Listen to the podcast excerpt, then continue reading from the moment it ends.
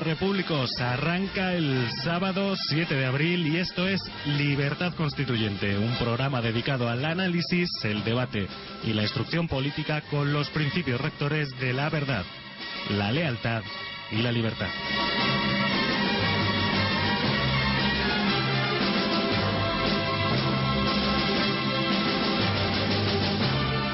Saluda el equipo que hace posible el cumplimiento de estos principios. Juan Martínez en locución y control de sonido. Veredas Cañizares en la producción. José María Aguilar Ortiz en la dirección, hoy ausente por motivos laborales, y la compañía en estos estudios del 107.0, en primer lugar de don Lorenzo Alonso, muy buenos días. Buenos días. De, cómo no, de don Antonio García Trevijano, muy buenos días, don Antonio. ¿Qué hay, amigos? Y hoy, para comenzar con el primer contenido de este sábado, vamos a realizar un debate sobre investigación y desarrollo y damos la bienvenida a Libertad Constituyente a don Francisco Mochón Morcillo, muy buenos días. Hola, muy buenos días. Buenos días. Y a nuestro segundo participante, a don Alejandro Pérez. Buenos días, don Alejandro. Buenos días a todos, compañeros. Buenos días, Alejandro. Bueno, y si les parece, lanzo, disparo ya la pregunta. Antes conviene don Antonio, dígame. saber qué, qué, por qué razón está aquí el profesor Morcillo. Mochón Morcillo. ¿Por qué? Para que el oyente, pues nosotros sabemos, pero los oyentes no conocen las especialidades de cada uno de los que intervienen, aunque Mochón ya ha intervenido otras veces, pero los oyentes todavía cambian y tienen que habituarse a conocer la profesión, los cargos que legitiman la presencia de, cada, de nuestros invitados, incluso los periódicos, por la categoría de sus conocimientos. Pues me parece fantástico. Eh, La verdad es que ahora mismo no dispongo de esta información entre los papeles que tengo. Don Francisco, si quiere usted... Eh, es mejor que se presente. Que se presenten a sí mismos. Nosotros lo conocemos, es un catedrático es un de Economía. Defecto, es un defecto nuestro. Porque hay que decirlo nosotros. El mundo no va a decir que soy muy bueno, soy el más listo de España. No, pero eso tenemos que decirlo nosotros. que diga por lo menos a qué se dedica, don Francisco. No, yo lo digo, es, está de catedrático de Economía en la Universidad de Málaga es un viejo por la antigüedad, no por la edad, amigo mío, y eh, no es, esa no es la razón de su presencia. Aquí la razón de su presencia es su indudable competencia en el tema de que vamos a tratar, que es la investigación más desarrollo. Ya puede ahora continuar Alejandro y, eh, perdón, Lorenzo presentando a Alejandro. Sí, Alejandro también es un hombre dedicado a la investigación eh, precisa, precisamente en temas que can, candentes en la actualidad porque dicen que han recortado bastante en los presupuestos generales del Estado estas partidas. Eh, de, de, toda, de, todos los recortes que han hecho, al parecer, uno de los recortes más eh, significativos ha sido esto. No lo comprendemos mucha, mucha gente, pero es así. Describimos la realidad, tendremos tiempo de valorarla. Bien. Yo sé que ambos, tanto el profesor Francisco Mochón, porque como economista, pero está dedicado desde hace mucho tiempo precisamente a esa, a esa función de la economía que es la tecnología yo recuerdo hace mucho tiempo, ¿verdad?, cuando decían eh, la función de la economía es el trabajo, el capital y también la T, la tecnología. Y de eso sabe mucho don Francisco Mochón. Y Alejandro Pérez, porque es un hombre que se dedica a la investigación pura y conoce. Somos, es gente, eh, la gente que a veces participamos en los sábados, y valga un poco la ironía, parecemos la gente de la última frontera la gente, como decían en las películas y como decían los antiguos, eh, la gente que está velando por lo que, cómo va a desarrollar, lo que hay detrás de, porque lo que está por detrás de la frontera todo el mundo lo conoce. Bien. Esta gente, esta gente son lo que hay más allá de la frontera, más allá de, de lo, cuando, en la, eh, me entiende, en la frontera estaban, allí está el enemigo, allí está la incógnita. Bien, pero no quiero tantos prólogos, Lorenzo. Vale. Ya está bien presentado. Yo presento a Lorenzo diciendo que es un Eh, Después diré los números, no se preocupe. que también también entiendo de eso, pero eh, ahora estábamos dando un poquito de, de coba a nuestros participantes, Sí, que la, mere- la un- merecen. Pero un fogonazo nada más, porque vamos cuanto antes, porque cada Tenemos segundo tiempo, tenemos de la tiempo. radio vale mucho.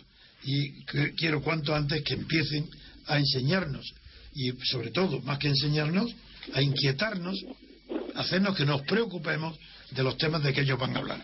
Así que ya eh, doy la palabra a Lorenzo para que él conduzca desde el estudio el debate con eh, Francisco Mochón y con Alejandro Pérez, Alex.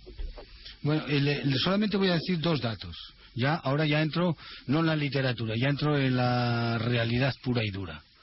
Eh, de acuerdo con los presupuestos generales del Estado, para el año 2012, eh, que, ha presentado eh, hace poco el ministro de Economía en el Parlamento, las dotaciones, todas las dotaciones presupuestarias que tengo aquí delante son, el presupuesto general del Estado son 362.000 millones de euros, se dice pronto, entre en este en este número que acabo de decir está todo incluso el capítulo 9 es decir lo que se dedica a la amortización de los préstamos etcétera. La seguridad social el desempleo todo el estado no solamente la administración general sino los organismos autónomos las agencias y la seguridad social todo.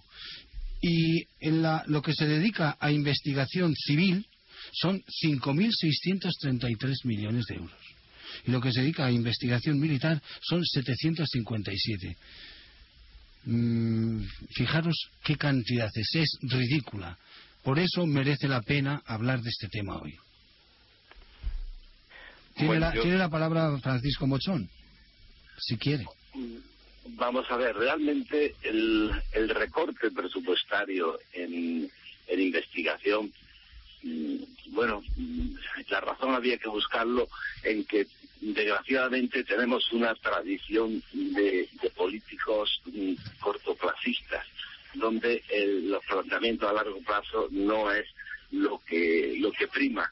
Y, bueno, y ante una circunstancia como esta de, de, de, recorte, pues, pues, pues creen que, que con planteamiento a largo plazo, con, gozando la de pues, pues bueno, resulta relativamente más cómodo, pero realmente denota una cortedad de miras y una falta de, de ver que realmente la única solución que tiene este país para, para, para escapar a un futuro que, que, que desgraciadamente se dibuja muy, muy negro, es, mediante la innovación, la investigación, la I+D, porque eso es lo que puede sentar las bases de un sistema productivo mm, alternativo, pero no por un lujo, sino es que nos viene dada por la por la necesidad del mundo global. Si el mundo es virtual, la economía es digital, se está produciendo un cambio productivo, un cambio estructural de sustitución de trabajo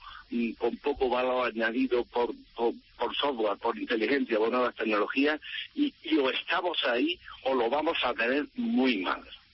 Y esto parece que, que, esto no vende, que la, si no hay una política de I más D mm, definida y, este recorte viene, viene a confirmarlo. Pero Francisco, eh, la mayoría de la gente que no especialistas, entienden por investigación solamente la investigación de las ciencias, sobre todo duras, física, química eh, y también eh, alguna investigación histórica en, las eh, ciencias humanistas que son como la etnografía y la antropología, pero no entienden lo que significa, qué importancia puede tener tan grande para el desarrollo económico o para el crecimiento de la actividad económica, ¿qué importancia puede tener la investigación si no le explicamos, sobre todo vosotros, qué tipo de investigación? ¿Qué es lo que es, significa I más D, I más I pequeña? Si no se le explica, no pueden entender cómo se le da tantísima importancia, vosotros le dais, yo también, pero no pueden comprender por qué eso es importante para la actividad económica, para el porvenir de la economía aunque sea a largo plazo. Eso es lo que me gustaría, y Alejandro y, y, tú, para que lo expliquéis. Eh, me permitís, eh, aunque, aunque la pregunta va dirigida a don Francisco, si me permitís un inciso... No, va dirigida a los dos. A los dos. Pues, pues si me permitís un, un, inciso, vamos a ver. Hay, mm, hay un ejemplo que puedo poner eh, para aclarar un poco esto y que posiblemente a los oyentes les, les pueda servir. Mm, por ejemplo, perdón, mi, campo de investigación es en la agricultura, es investigación en agricultura y en investigación vegetal, con plantas. Y, ahí hay unos ejemplos últimamente muy claros sobre por qué es necesario investigar. Por ejemplo, la Unión Europea va a imponer ahora una serie de directrices donde mm, para mejorar, digamos, la seguridad alimentaria, etcétera, se van a reducir la cantidad de, eh, de pesticidas, de fungicidas que se pueden utilizar en campo, por ejemplo, para cultivar cereales. Estos productos químicos son necesarios pues, para seguir manteniendo el rendimiento de, de los cultivos y para, para, evitar que haya enfermedades en los cultivos y que produzcan incluso sustancias tóxicas que son tóxicas para, para el consumo humano. Bueno, pues mm, se van a imponer una serie de, de, reducciones, se van a eliminar muchísimos fungicidas del mercado y eso lleva un problema asociado y es que la producción agrícola se va a resentir. Eso implica que los cultivos hay que protegerlos de alguna otra forma y no va a poder ser con productos químicos, por lo menos no con los que existen actualmente. Una opción sería pues que haya investigación para desarrollar nuevos compuestos químicos más inocuos y que puedan utilizarse en, el campo y otro tipo de líneas en las que se trabaja también es pues en la mejora de, las variedades que existen para que tengan resistencia a esas enfermedades que eso es un proceso que lleva años, y cuando digo años me refiero a que para obtener una variedad que pueda ser resistente a algo, una variedad comercial, se pueden tardar 10 años sin, sin problema. O sea, eh, mm, y también pues, se hacen investigaciones en otros en otros campos relacionados pues para intentar pues lo que es los tratamientos cómo se debe manejar el cultivo sí ese ejemplo es muy bueno porque es un caso de investigación científica claro. eso sí eso claro eso es lo que es magnífico es para decir hombre que están ocupándose investigadores científicos, claro, de asuntos químicos en este caso. Pero la pregunta mía era cómo explicar que sea tan importante para la economía la investigación en todos los campos del saber eh, que no es que no siempre es científico duro, sino que es de la ciencia humana. Es decir, ¿por qué es tan importante la investigación comparado, por ejemplo, con la inversión? porque la gente entiende que si no hay inversión es muy difícil que haya producción ni crecimiento económico. Pero ¿por qué la investigación es, en todos los campos es tan importante? Eso era lo que yo quisiera que vosotros explicarais al oyente. Porque cada ejemplo que sea investigación química o física, eso es evidente que todo el mundo lo entiende. Porque la ciencia, y sobre todo la ciencia aplicada, sabe todo el mundo que es una de las grandes fuentes para el avance en las producciones económicas, en los descubrimientos científicos. Pero yo me estoy hablando ahora a la tecnología en concreto. Bueno, pues si me permitís, yo voy a, hacer un, poner un ejemplo que en la línea de lo que sugiere Antonio, que creo que complementa el ejemplo anterior de la agricultura, que creo que es muy bueno. Yo voy a irme ahora a las nuevas tecnologías.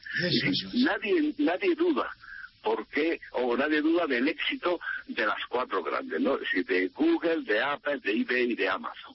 Estos señores son los superganadores de Internet. ¿Pero por qué? ¿Por qué lo son?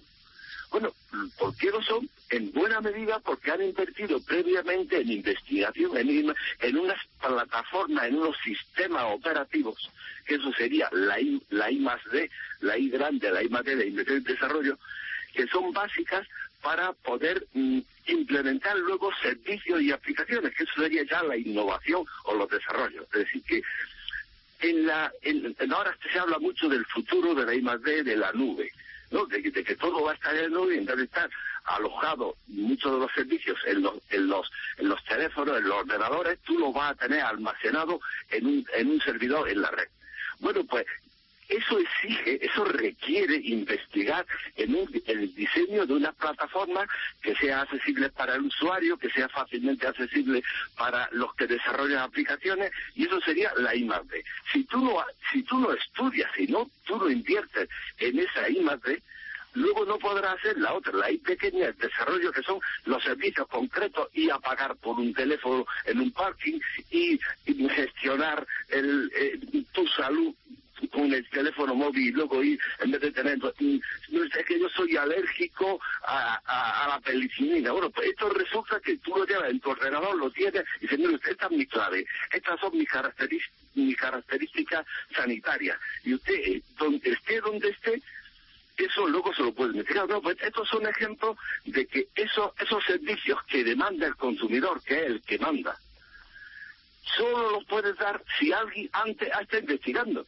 Y si luego, luego, si después de haber estado haciendo I+D, alguien luego hace desarrollos, aplicaciones, que es lo que se llama, aplicaciones que permiten llevar a la prestación de servicios concretos ciertos ciertos conocimientos previamente adquiridos. Y aquellas empresas que sean mm, más hábiles a la hora de diseñar plataformas y y luego prestar servicios que el consumidor va a demandar, esos son los que ganan. Y ahí es donde tenemos que estar, porque por supuesto que hay que mantener los sectores tradicionales, pero si no incorporamos estos elementos de, nueva tecnología, que ya lo van dando, que van haciendo que los servicios muchos se, se presten desde la red, si no hacemos eso lo vamos a pasar muy mal. Es es que es una necesidad. Y aquí, pues, como parece que nadie protesta, que son unos cuantos jóvenes investigadores, unas cuantas empresas, pues bueno, pues el, gobierno, por eso estos gobiernos, eh, estos presupuestos han sido tan criticados en el extranjero, porque no, no hay una política coherente, no hay una estrategia de futuro detrás de estos recortes.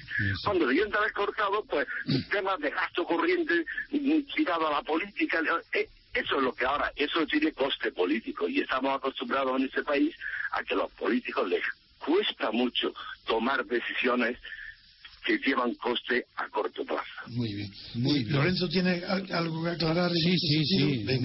bastantes cosas. En primer, eh, en, primer lugar, yo empiezo por lo que lo último que acaba de decir el profesor.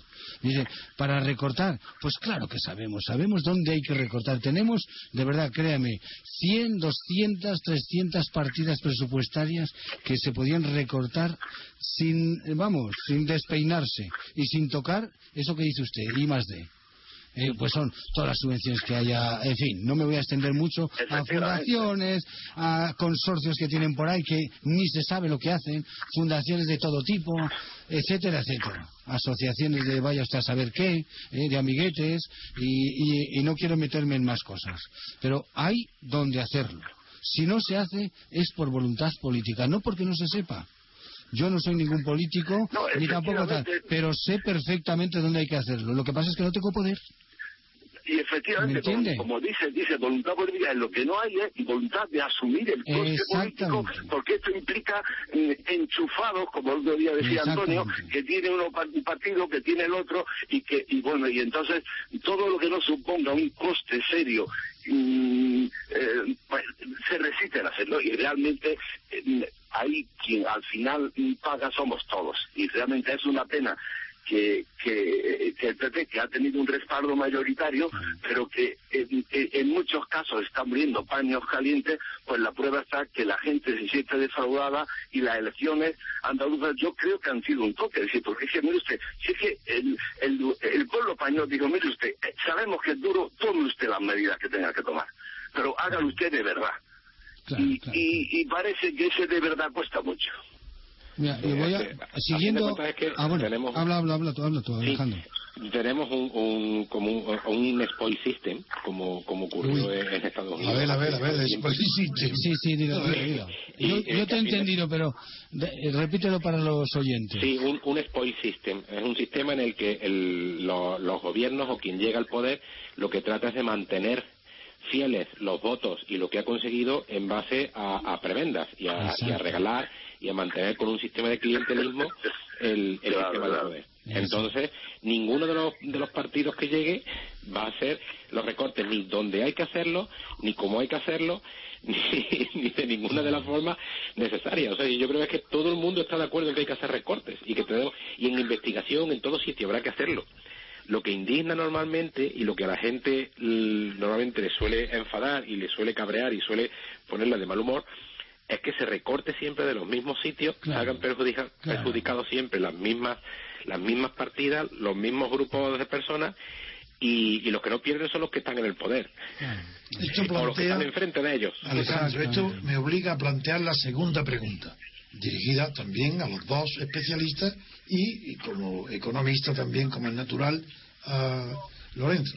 La segunda pregunta es, del mismo modo que en las ciencias duras Digo siempre esa palabra porque se entiende rápidamente a qué me refiero.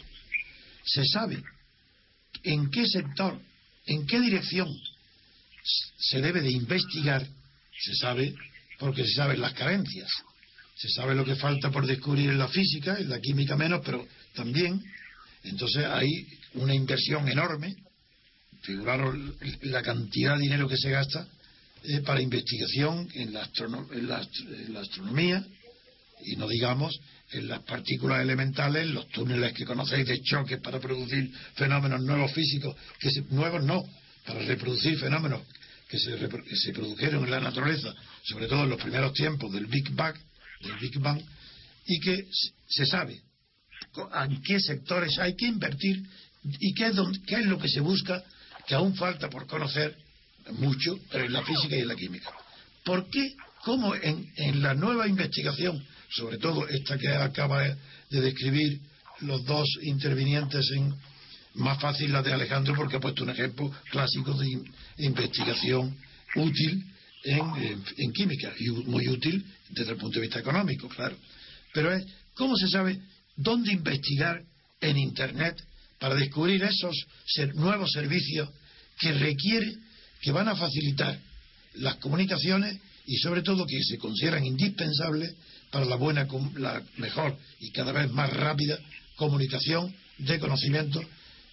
Eso, ¿por qué y cómo se hace, orientáis vuestras investigaciones? ¿Dónde, qué luz tenéis para decir por este camino, por este, como existe caminos en la física y en la química? Esa es mi segunda pregunta. Mm, bueno, yo mm, puedo comentar un poco a nivel de, investigación básica, pues, por ejemplo, en el campo de, o, investigación básica o aplicada en el campo de, agricultura, que es donde trabajo. Pero eso es, ciencia dura. Eh, depende. Hay, hay una parte que es ciencia dura. Y, y, otra que es más más aplicada, más... No, mm, ciencia aplicada, sí, sí ciencia aplicada siempre. Pero una cosa es la por, ciencia, por ciencia dura entonces, que porque he perdido un poquito el, el, concepto eh, a, qué es lo que... La contestación que busco que por qué, por qué el, sector que habla Mochón, Morcillo, ¿quién, quién dice y por qué, con qué criterios se investiga? ¿En esta dirección o en esta otra? Eso no, ¿Y por qué aquí más dinero aquí y menos dinero criterios políticos. ¿Eh? No, y criterios de mercado, criterios de... A ver, etcétera. Hay, normalmente... Yo no lo sé. Quisiera saberlo. Normalmente suele haber unas directrices desde, desde grupos políticos. Ah, suele haber a lo mejor algunos grupos de presión que pueda haber que hacen pues, que haya, haya inversión pública en determinadas áreas de conocimiento y que se destine dinero a invertir en algo. Por ejemplo, se me ocurre ahora que hay se ha eliminado de un una de las partidas que se ha eliminado es toda la investigación específica, toda la inversión específica que iba para la investigación en el SIDA, pues este, se ha eliminado de la partida completamente. Ahora pues se tiene que investigar, por ejemplo, en el SIDA mm, recurriendo a las partidas generales que haya para eso investigación. Siempre es ciencia dura. Eso es la medicina, claro. Yo que estoy buscando otra cosa. Yo estoy buscando por qué es necesario I más D en Internet, en el desarrollo. Y lo que ha hablado sí, sí, sí, Mucho. no lo sé. ¿Quién orienta bueno, vamos a ver. que conteste, que conteste el puedo, puedo ofrecer algo de luz. Vamos a ver. En el campo de Internet, aquí es donde menos cabe la interferencia política, porque es que realmente quien manda y las aplicaciones y las plataformas que triunfan son eh, aquellas que realmente luego se tienen que dar otras condiciones. La primera es que el, que la gente, que el consumidor lo demande. Y luego que con eso se pueda hacer se pueda prestar un servicio en el que alguien directa o indirectamente pague. ¿Qué, quiere decir esto que directamente? Hombre, Mm, cada vez lo que se va en Internet es que todo es gratis, si nadie quiere pagar. Y ya incluso hasta en los juegos mm, que antes mm, se hacía en plataforma, ahora ya lo que se hace es que...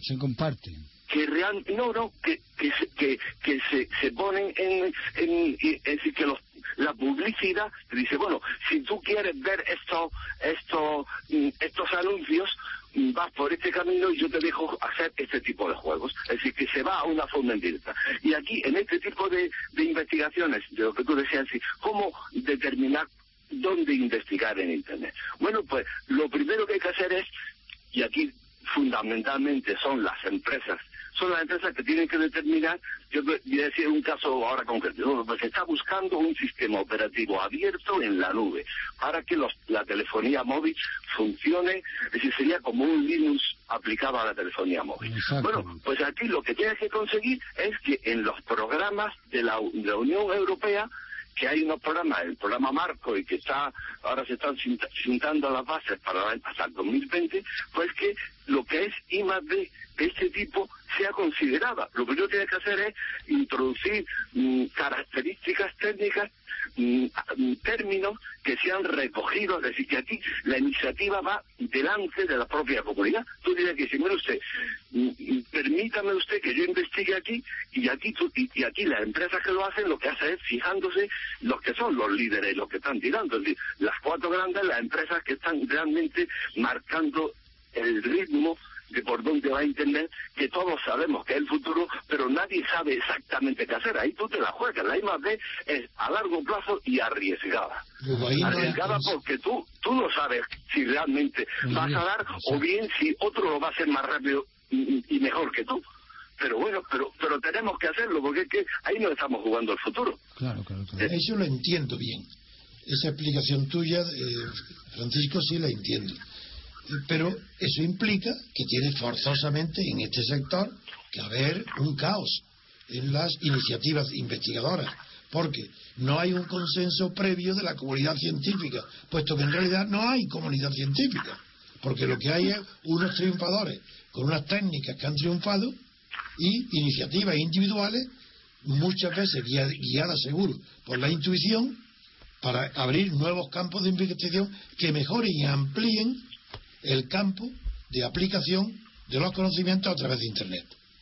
Supongo Efectivamente, aquí no hay, no hay decir, bueno señores, ahora aquí se investiga. Aquí los, los, aquellos que han sido más arriesgados, que han sabido detectar por dónde va el futuro y lo han hecho bien, ah, son los que te van marcando. Y tú quieres, lo que ocurre es que eso va abriendo muchas oportunidades. Es decir, la labor que hace digamos, Google o, Facebook, bueno, pues ahí ya va generando, entonces las pequeñas empresas tienen que estar a rebufo de estas grandes iniciativas, aportando luego, tratando de acercar ese conocimiento al al tan denostado mercado, pero que al final en este sistema es el que funciona. Es decir, mire usted, mm, no, no investiguemos ahora em, sobre lo que unos teóricos saben, no, usted, aquí hay que investigar lo que queremos que va a funcionar. Y si tienes suerte vas a ganar mucho dinero y si no, pues igual lo pierdes. O igual lo pierdes, no, lo más normal, o, lo, más normal es que lo pierdas. Claro, claro, ¿Puedo poner, eso es muy bueno la explicación porque en el fondo, lo que conocemos bien, la historia de la ciencia y la filosofía de la ciencia, sabemos que el origen de la ciencia dura ha sido muy parecido. que la piedra filosofal está en el origen de, de, muchas investigaciones que luego han triunfado por otros caminos. Y eso, y eso por tanto, da confianza de que no es de que no es inútil el esfuerzo, que está bien empleado, porque de ahí pueden salir eh, conocimientos muy productivos. ¿Puedo, ¿Puedo poneros algún ejemplo? claro, por Dios. Perfecto, además, la agricultura siempre es un referente fenomenal. No, no, yo no soy de la agricultura, yo soy Lorenzo Alonso. ah, perdóname. No, no te preocupes, que conozco la agricultura, ¿eh? porque la he vivido muchos años. Nos quedamos... Nos queda un minutito escaso. Bueno, yo era solamente ponerle el ejemplo. Por alarga un poco más, porque está muy interesante. el ejemplo, y el profesor me entenderá, el, el ejemplo de Samsung. Samsung con, su, con sus modelos que ha ido sacando y el último que ha sacado que pensaba que iba a fracasar, el famoso este, ¿cómo le llaman? El, el, Galaxy. Sí, no, el otro, el siguiente, el Note, eh, sí, Note, ah, el Galaxy Note. Ha vendido más de 5 millones y no pensaba que iba a vender ni uno. Este es un ejemplo. Apple. Apple, lo, conoce usted bien, eh, este está innovando constantemente. Constantemente. Y del, y del 3 pasa al 4 y del 4 al 5 al IPOZ, al IPAZ, al IFON, a todos. Muy bien. ¿O no? Y también otra, otra, otra, otro ejemplo famoso y que hay muchos chicos que yo conozco por razones familiares el, de, de telecomunicaciones estudiando cosas de biomedicina. Las telecomunicaciones aplicadas a la biomedicina. Usted lo conoce, ¿verdad? Y después hay un ejemplo práctico que yo he vivido estos días atrás. Por ejemplo, es eh, en Internet, como, como usted decía. Eh, resulta que con todo este follón de las facturas que tienen que los ayuntamientos, debajo ha habido unos conocimientos quién era quién en ese mundo. Por ejemplo, la gente estaba acostumbrada a lanzar las facturas en papel, a lanzar las facturas de una determinada manera, pero alguien dice, oye, que las podéis hacer en ECSV, para los que no lo conozcan es parecido como Excel una hoja de cálculo, que usted la conocerá bien, a través de hojas de cálculo Excel o a través de una plataforma mediante formulario. Pues la gente se ha espabilado muy rápidamente y pequeñas empresas, como dice usted, pequeñas empresas se han puesto rápidamente al servicio de los ayuntamientos para poder hacer esa función. Muy bien, estupendamente explicado. ¿Me, he explicado? Me queda darle la enhorabuena a Alejandro porque él no tiene esos problemas. Él, es un investigador clásico de ciencia dura. Sí, sí. no, pero, pero, sí lo tenemos porque a fin de cuentas lo que comenta, lo que ha comentado antes don Francisco y lo que comenta Lorenzo, en investigación también, mm, tanto si es innovación como si es eh, investigación más aplicada o lo que sea, todos nos movemos por el, eh, por el sistema de torneo que se llama, donde mm, los investigadores, sean del tipo que sean, siempre compite contra el resto, ah. eh, contra el resto del mundo y solamente hay premio para el primero. Sí, por claro, claro. El segundo, el segundo no se lleva nada. claro, es verdad. Entonces es un sistema muy duro de, de, competencia, mm, muy exacerbada y muy y, y, es y, en ese sentido pues bueno, evidentemente hay, hay campos donde la, la, investigación es mucho más, eh, más dura y es más incierta y es, y es, mucho más difícil saber si vas a llegar a algo como es en, en, todos estos temas de, Internet y de todo el desarrollo de las nuevas tecnologías, y otros, pues bueno, de las cosas están un poco más asentadas, pero aún así está habiendo cambios continuamente. Y nos encontramos muchas veces problemas que tienen difícil solución y que no sabemos por dónde. Qué suerte hemos tenido de tener a profesores que nos han explicado, a mí desde luego, me ha servido muchísimo hoy, porque los oyentes pueden ya saber qué es la importancia científica que tiene la investigación en asuntos que parecen muy lejanos de la ciencia y que están, sin embargo, abriendo nuevos horizontes al desarrollo económico y de las, sobre todo las comunicaciones y luego, claro, en la ciencia aplicada, las nuevas tecnologías. Claro. Hay otra, otro, otro ejemplito. Don Lorenzo, no me saque más no me deja, no, no, no. bueno, pero le reto al profesor para que nos hable el próximo día de, de 4G. Ah, hombre, hombre, eso es un ejemplo de, de cómo las mm, nosotros en, Europa que teníamos la primacía en la telefonía móvil, ahora nos hemos quedado atrasados y, y, y el 4G estamos también atrasados. Ahí, le ahí, ahí, muy bien. le, reto para el próximo día que nos hable de eso. Sáquelo antes el próximo día, don Lorenzo. Pues un abrazo a mis grandes amigos y hasta el próximo día. Hasta el próximo día. Un abrazo. Hasta el próximo día. Un abrazo. Igualmente, un abrazo. Hasta luego. Bueno, pues despedimos a don Francisco Mochón Morcillo y a don Alejandro Pérez. Vamos a hacer una pequeña, para una pequeña parada, lo diré bien, para publicidad y enseguida volvemos esta vez con un debate sobre energía. No se muevan de aquí, del 107.